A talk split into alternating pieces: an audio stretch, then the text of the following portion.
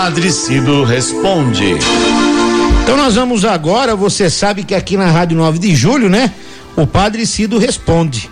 Se você tem alguma dúvida de fé, manda para nós e a gente vai encaminhar para o Padre Cido.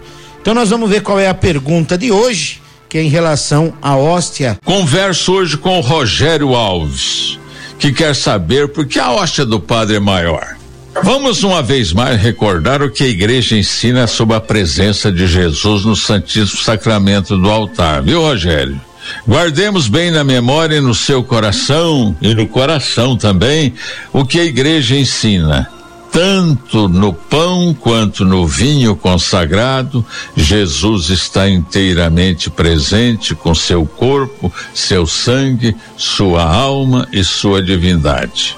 E ao partir a hóstia, Jesus não se divide, ele está inteiramente presente em cada pedaço. Você que lê, você que ouve esta resposta, já percebeu que o padre usa uma hóstia maior para visibilizar bem aos nossos olhos o pão consagrado quando ele o eleva após a consagração. Como na missa há o momento da fração do pão, isto é, o gesto de partir o pão, a hóstia maior permite realizar esse gesto com mais facilidade.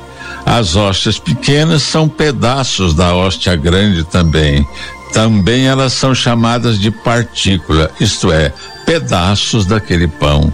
O que é mais bonito nisso tudo é que em cada celebração da Eucaristia, acontece um milagre que podemos ver com os olhos da fé. Um pão e um gole de vinho se tornam o corpo e o sangue do Senhor Jesus, alimento sagrado que nos garante a vida eterna.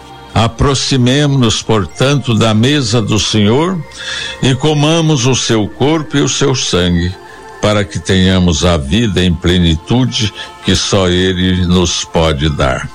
Gostei dessa pergunta, meu irmão, porque graças a ela podemos refletir uma vez mais sobre a grandeza do amor de Cristo por nós, querendo tornar-se para nós pão da vida.